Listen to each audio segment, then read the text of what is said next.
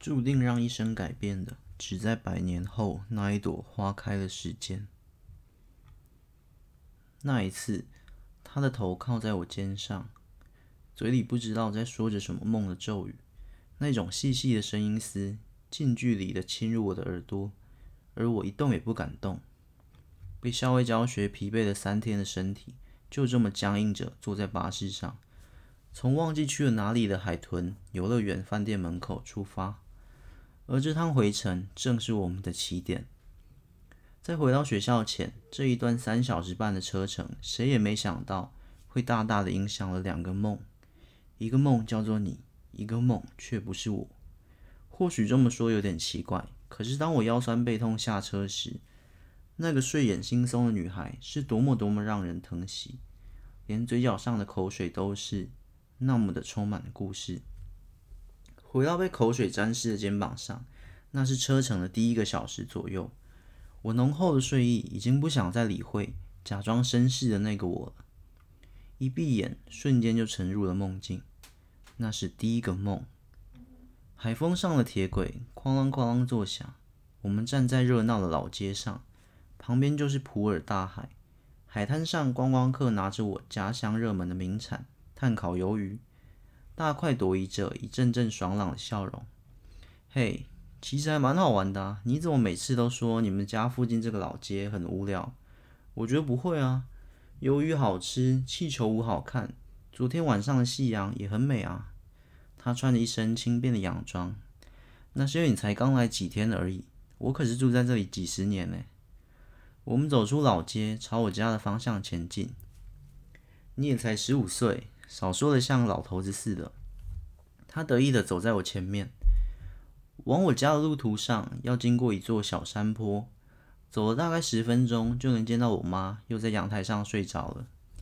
爷爷买的那个躺椅真的是太舒服了，随着海风吹动，摇椅轻轻的摇晃。妈，我们回来了。我拎着一大袋海草，高举在刺眼的午后阳光下。哦。冰箱有西瓜，你们吃吧。妈睁开眼睛，淡淡的微笑。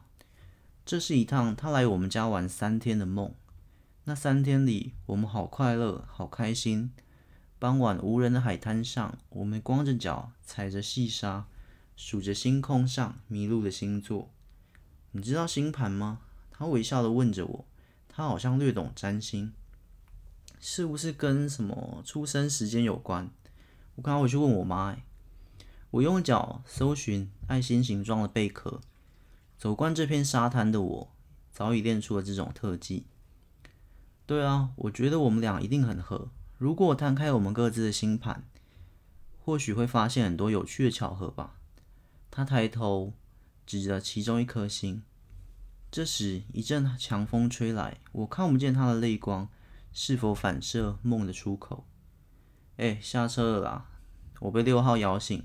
看着空荡荡的游览车，以及校门口一群学生各自回到各自的教室，我看向左边的空位，一根细长的头发顺着视线攀上我的大腿。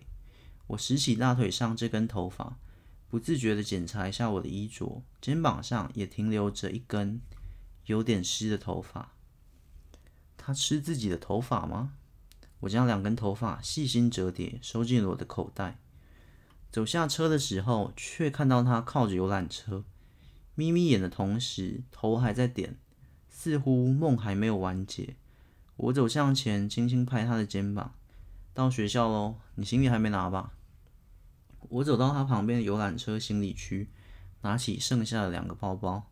“哦，谢谢。”他摇摇晃晃的走进学校。当我回到教室的时候，就看到他趴在桌上呼呼大睡。路过他的座位时，依稀听见海草汤再来一碗。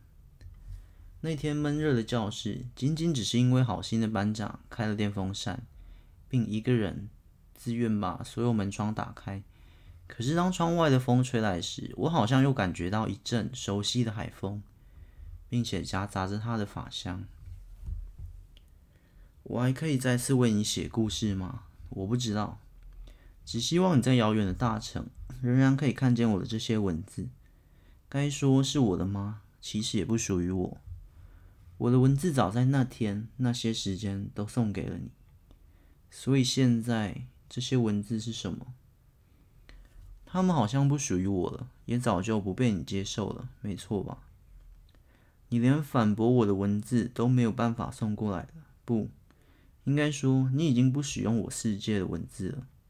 原来这些文字是属于我世界的，那我世界又是什么？我世界绝对不是我，因为我哪有资格一个人就拥有一个世界呢？而且当初我们两个人创造的世界，那又真的是世界吗？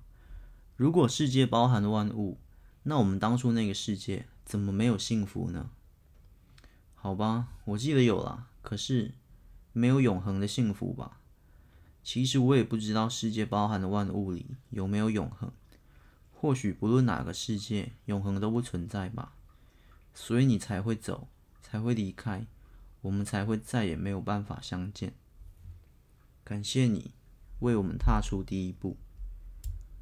我记得你说过这句话，可是我不知道这句话到底是什么意思。毕竟在那场对话的最后，你突然说了这句话，我真的不懂。不过好像也不用懂了，下次再问你吧。当世界融化的时候。我们或许就能见到面了。我想，注定让一生改变的，或许只在百年后那一朵花开的时间吧。